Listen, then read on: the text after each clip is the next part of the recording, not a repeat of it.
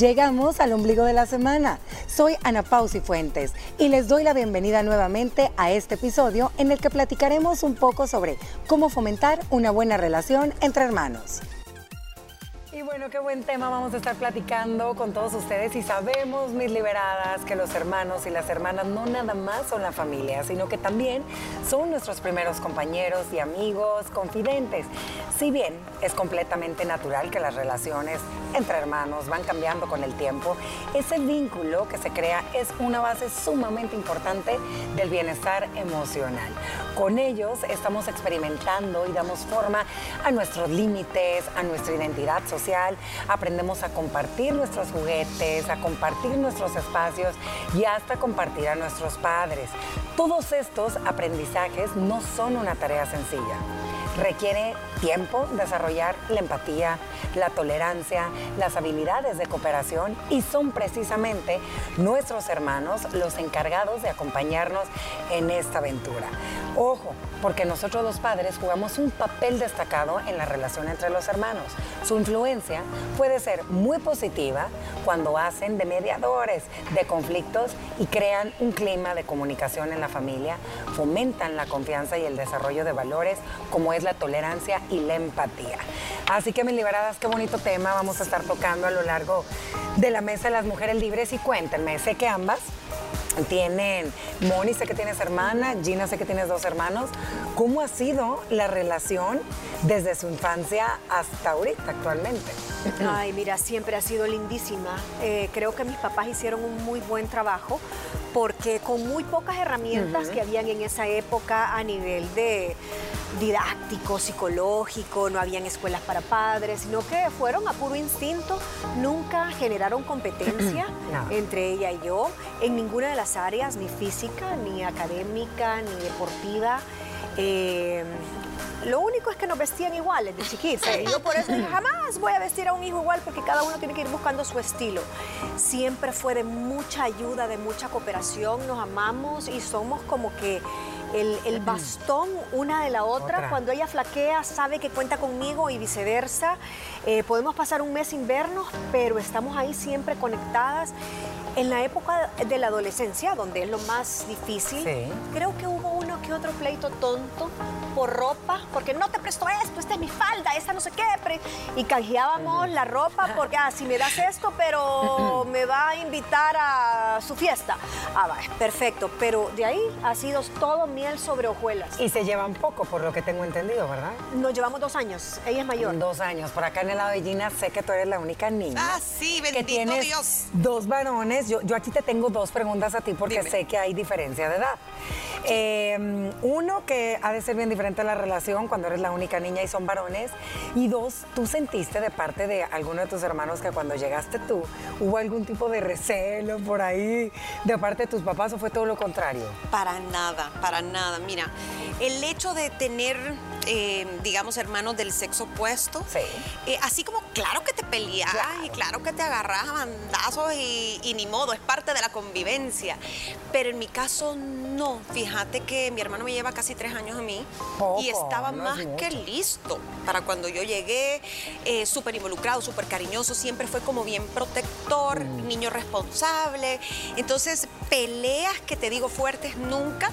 Crecimos juntos, vivimos muchas cosas juntos, eh, somos muy parecidos en algunas cosas, en otras no, eh, pero es el típico que si yo necesito un consejo de algo de vida, porque él es medio filosófico así, de que romántico, así, tan, hablamos por teléfono, tristemente no lo tengo aquí, eh, entonces se le extraña mucho, pero mi infancia, mi adolescencia con él.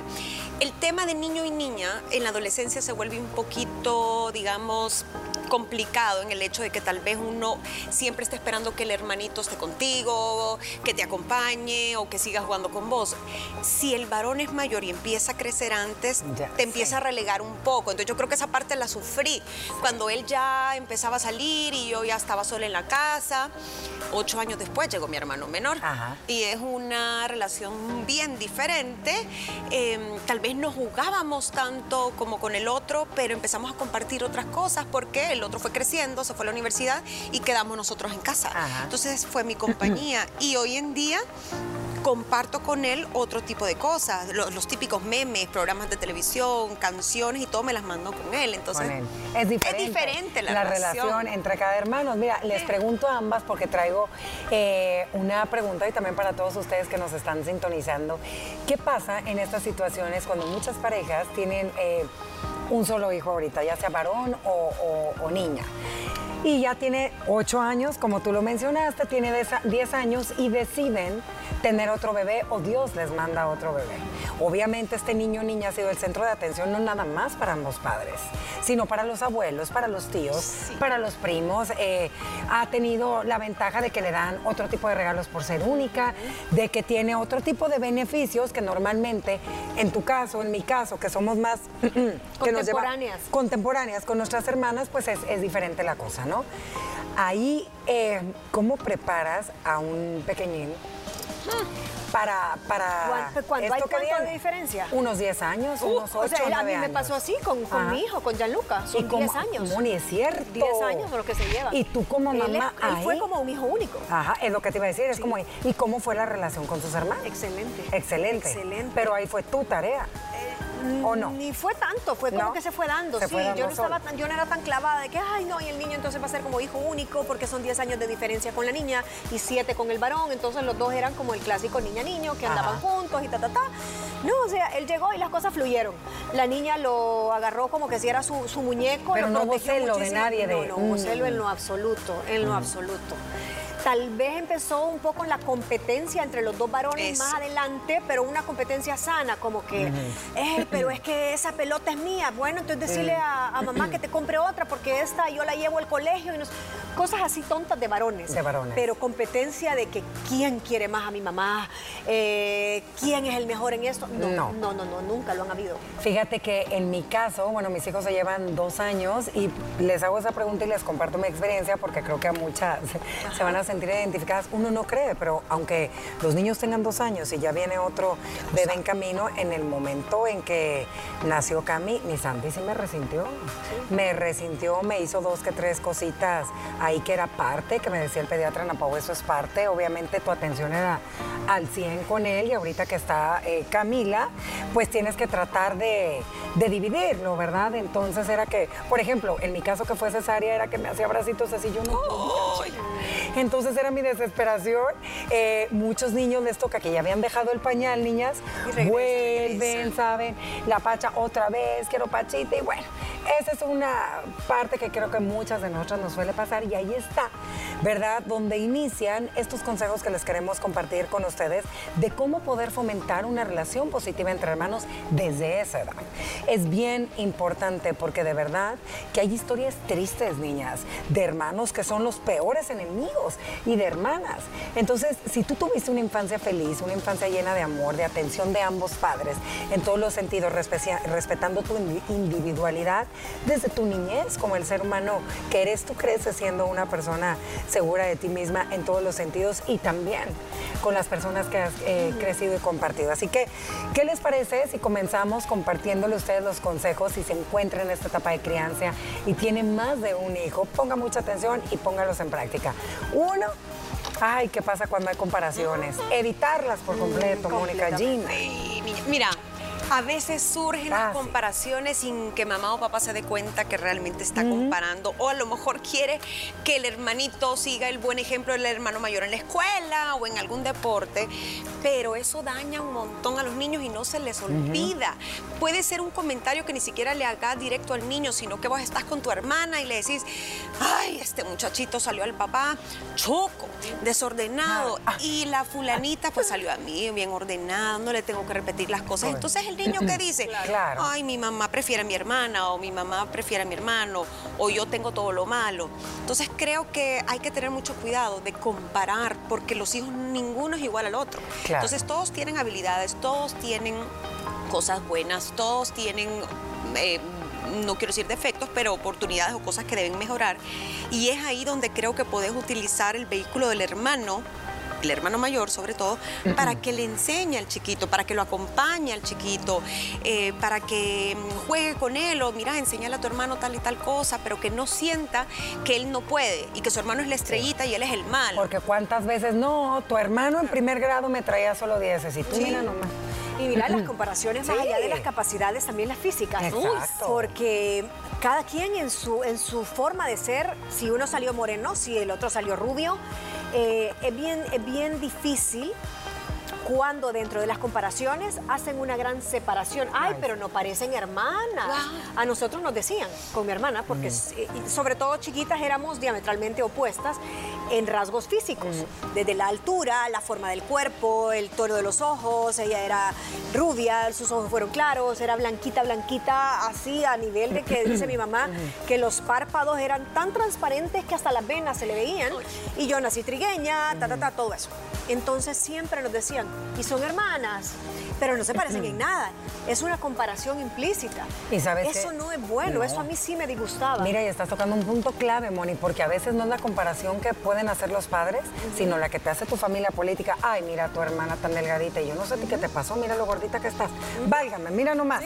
El cuerpo de la fulanita, qué lindo, mira, parece modelo, y la otra hermana no le dicen nada. Oh, mira ese pelo tan divino que tiene, o qué inteligente, siempre en el cuadro de honor. Entonces, son comparaciones que le estás haciendo a los niños. Que a veces no nos damos cuenta, como el ejemplo que tú nos dijiste. Miren, el número dos, y esto me encanta, crear un clima de colaboración en casa. Eso es bien importante. Hacer que todos participemos, pues se dice bien fácil. Uno tiene que predicar con el ejemplo, niñas. Ok, terminaste desde chiquitos, eh, cuando ellos ya empiezan a poderte ayudar con un platito de, plástico, con su vasito.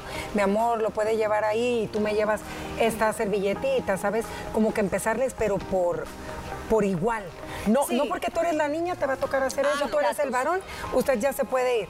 o si tenés dos del mismo género también, a uno lo vas a poner a pulir la plata y el otro solo lleve la tacita. Es buscar, eh, es buscar actividades en las que todos podamos colaborar. Vamos a recoger juntos los juguetes, ok. tú sacaste más, tú guardas todo. No, ambos estuvieron jugando, vamos a guardar todos porque Pero a veces... si uno hizo más desorden, yo ah, sí lo pondría y sacó más juguetes, yo sí le diría, jugaron los dos, pero tú sacaste más. Así que tú saca, mete todo de regreso y el otro proporcional. Los dos, pero proporcional. Estoy de acuerdo con eso. Y sabes que no solo para tareas del hogar, aunque eso me encanta porque ambos aprenden que eh, son responsables y que tienen que colaborar, pero incluso eh, ponerles objetivos en, común a los dos. Eh, niños, miren, esta semana quiero que lean juntos tal libro, por decirte, a la misma hora, que se lo comenten y después me vienen a contar que entendieron. O sea, también cosas que, que les divierta, pero que las hagan juntos. Es decir, hey, venite, vamos a armar este rompecabezas juntos esta semana y se lo deja a los dos y lo tiene que hacer a ambos. Y trabajo en equipo. Sí, trabajo en equipo. Y los viajes también, los cumpleaños, las celebraciones, cosas chiquitas. Las vacaciones, por ejemplo, siempre a nosotros nos llevaron al mismo lugar. Yo he visto papás que dicen, hoy me voy a llevar a tu hermano, el próximo viaje lo hago contigo. A nosotros eso era incontemplable, Ana Pao. Mejor nos quedábamos acá, pero mis papás siempre nos hicieron sentir por igual a ambas. Una vez a mi hermana se enfermó, le dio hepatitis, fue bien grave. Mis papás estaban fuera esperando que nosotros íbamos a tomar el avión solitas, estábamos pequeñas y estuve yo a punto de quedarme sin ese viaje porque no podemos dejar a tu hermana enferma y traerte a ti. En eso mi abuelita dijo, no, yo me quedo con ella, yo la voy a cuidar, pero tampoco le podemos quitar a Mónica la ilusión solo porque la otra está enferma. Es bien injusto. y yo me fui sola esa vacación y todavía mi hermana se recuerda de eso. Se recuerda. Se recuerda. a mí me dejaron y me dejaron porque ah. estaba sola, me dejaron enferma.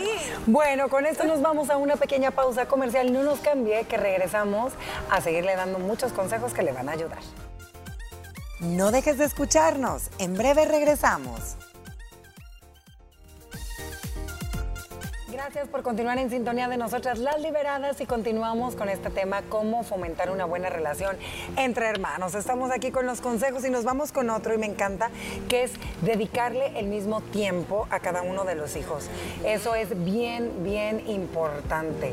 Creo que a veces en el corre y corre del día, como papá y mamá, que, que a muchos tienen actividades de trabajo y eso, a veces no nos damos el tiempo de ponernos a analizar lo importante que es dedicarle, aunque sea Es ahora uno ir a escucharlos, a hacer alguna actividad escolar, a irle a echar porra a algún partido, a irte a tomar eh, un sorbete, porque muchos papás se inclinan más. Por ejemplo, va, va un ejemplo que solemos ver. Las que tienen niñas, tienes varón y tienes hembra. Con las niñas a lo mejor tienes más cosas en común y dices, ay, no se me aburre, me la llevo aquí y acá, y el varón que se quede. ¿Me entiendes? Y a veces dices, hey, eso no se debe de hacer. Mira, hoy en día qué complicado es cuando mamá y papá trabajan, que el tiempo es contado. Entonces yo estoy de acuerdo que hay el tiempo de calidad y de calidad juntos, los dos hijos compartiendo con mamá, o con papá, pero también tiempo por separado. Creo que el niño y la niña, o las niñas y los dos niños, se tienen que sentir únicos. Entonces, si tú sabes que, vaya, vos me has contado, eh, lo llevo y paletita, ah, ¿verdad? o hoy le toca a no sé quién y mañana voy a llevar al otro. Un buen momento es cuando lo llevas y lo recoges del colegio también, de tener tiempo de calidad con ambos. ¿Cómo te fue a ti? ¿Y a vos? ¿Y cuánto te sacaste? ¿Y vos? Tanto. O mamá va a traer a uno un día y papá se lleva al otro el otro día. Entonces creo que tienen que convivir también a solas. A solas, fíjate que cuando los vas a dejar también al colegio. Y hay algo que yo les quiero compartir que escuché en un, en un, podcast que se me hizo bien interesante. Dicen que nosotros como papás, si queremos detectar el estado emocional de nuestro hijo, saber cómo pasó su día. En el colegio, es cuando lo recoges. Ahí te das cuenta si pasó algo bueno, si pasó algo malo. ¿Y o si no cuando tienes también que dosificar el tiempo, cuando tenés un hijo con discapacidades en casa.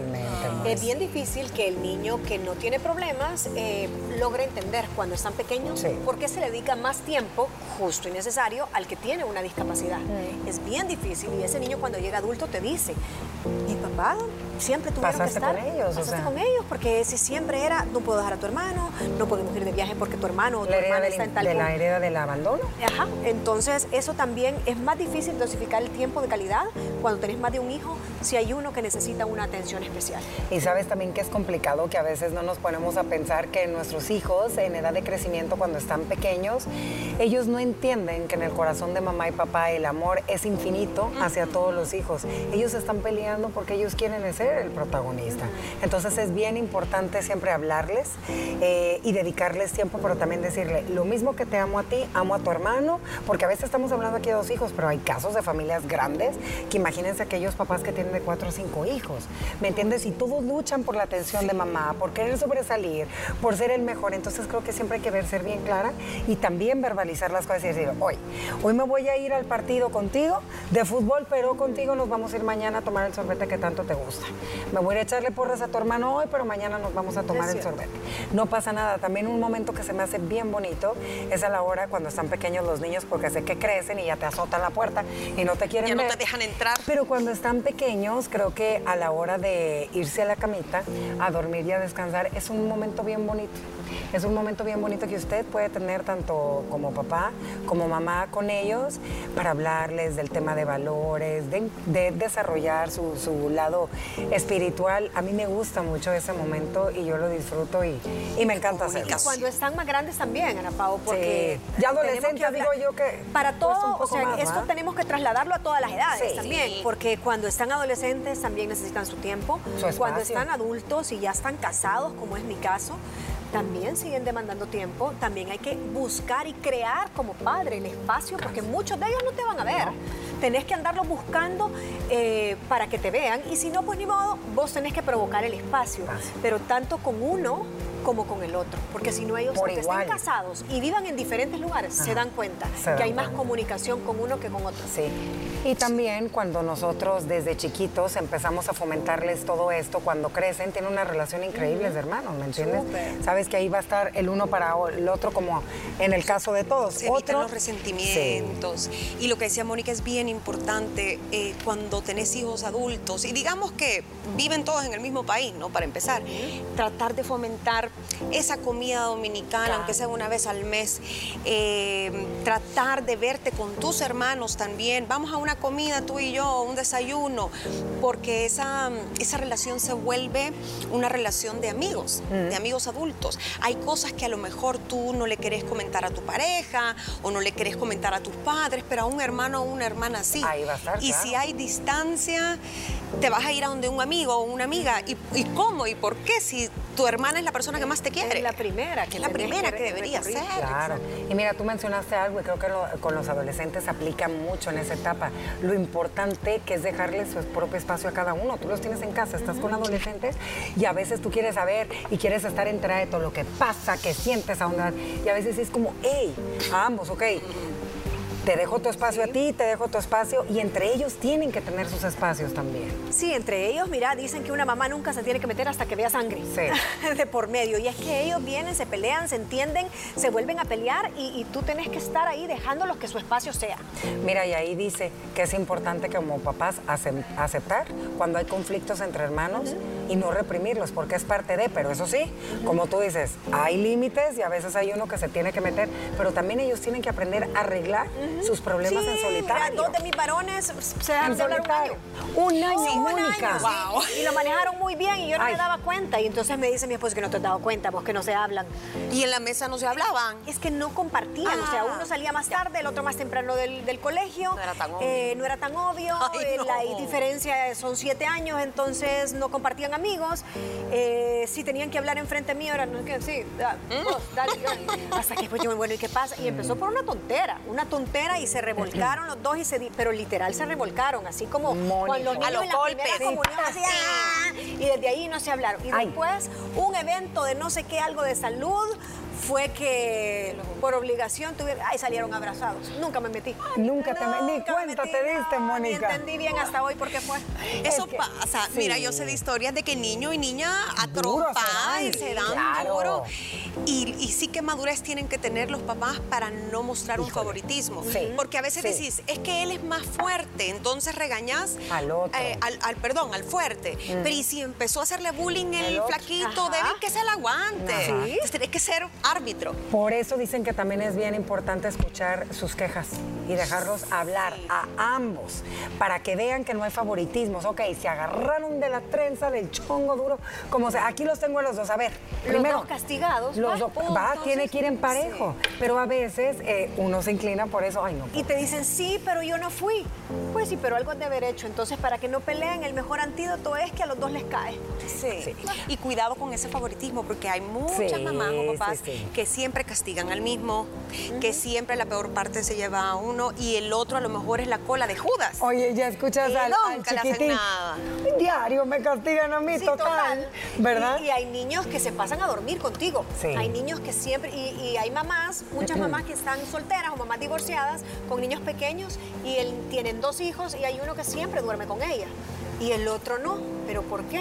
No, es que a él no le gusta. Es que tú tal vez no lo has invitado. Sí, no, no, no, es que sea lo más sano tampoco, ¿verdad? Porque creo que eso es, es- en los psicólogos no es muy bueno. Pero los niños ahí te resienten. Pues sí, es que como solo él duerme contigo, es que no. Eso es Miren, y de verdad que es, le compartimos todos estos consejos porque si uno comienza a poner manos en la obra desde que están pequeñitos, con todas estas herramientas que nosotros le estamos brindando, cuando sus hijos, sus hijas crezcan, sean adolescentes, sean adultos, jóvenes, van a tener relaciones sanas, uno como papá se queda tranquilo porque sabes que ahí va a estar la hermana, que ahí va a estar el hermano, que cualquier cosa que pase, sabes que cuentas con él literal en las buenas y en las malas. Qué triste. ¿Y cuántos casos no hay? que los hermanos no se pueden ni siquiera voltear a ver, no pueden reunirse toda la familia. Imagínate ese dolor para los papás decir, yo no puedo tener una Navidad a todos mis hijos con mis nietos porque no se habla. Están peleados a muerte. Imagínense qué tristes esas historias. Durísimo. Y hay ¿Y muchas. cuántas personas no mueren sin ver a sus Hijo. hijos reconciliados? Uy, qué duro. Y, los, y mira, los problemas terminan siendo muchas veces eh, cosas tontas como, como envidia o que, mira, Herencias, Gina. herencias, Herencias. dinero o que los hijos, fíjate, que los, tus hijos se peleen con los hijos de tu hermano, de tu hermana. Ay, y tú agarras primos, partido, los los primos. Y los hermanos terminan agarrando partido. Y no es que tu hija le dijo a mi hijo y rompen familias. Entonces sí creo que no vale la pena. Mira. Para terminar de fomentar eso, ¿sabes qué también es bueno? Eh, creo que el modelo de cómo tú has visto que tu mamá o tu papá trata a sus hermanos. O sea, Claro. cómo se lleva esa relación de tus tíos. tú también la imitas con tu hermano. En mi caso, de ambos lados, tanto eh, los hermanos de mi papá como los hermanos de mi mamá, siempre han tenido una excelente relación.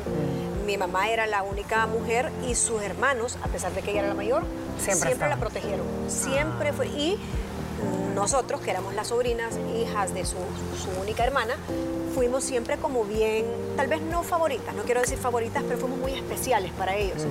Y yo vi cómo era esa hermandad hasta el día que mi mamá murió. Y eso también hizo que se diera natural la forma en la que yo me llevo con mi hermana. Porque tú lo, tú lo replicas. Tú lo replicas. Miren, con nuestros hermanos, de verdad uno comparte tantos recuerdos de la infancia, los sueños de cuando uno eh, va a ser adulto pueden aprender muchas cosas sobre las relaciones entre ellos, incluido cómo superar los conflictos, cómo mostrar apoyo, cómo mostrar respeto y cómo apreciar las diferencias. Gracias por habernos escuchado. Gracias por escucharnos. Te invitamos a que sintonices nuestro programa de lunes a viernes a través de la señal de Canal 6 o de la aplicación TCS Go. Y no olvides que puedes encontrarnos en redes sociales como arroba liberadas TCS sobre la autenticidad como valor personal. Hablamos mañana, no te lo puedes perder.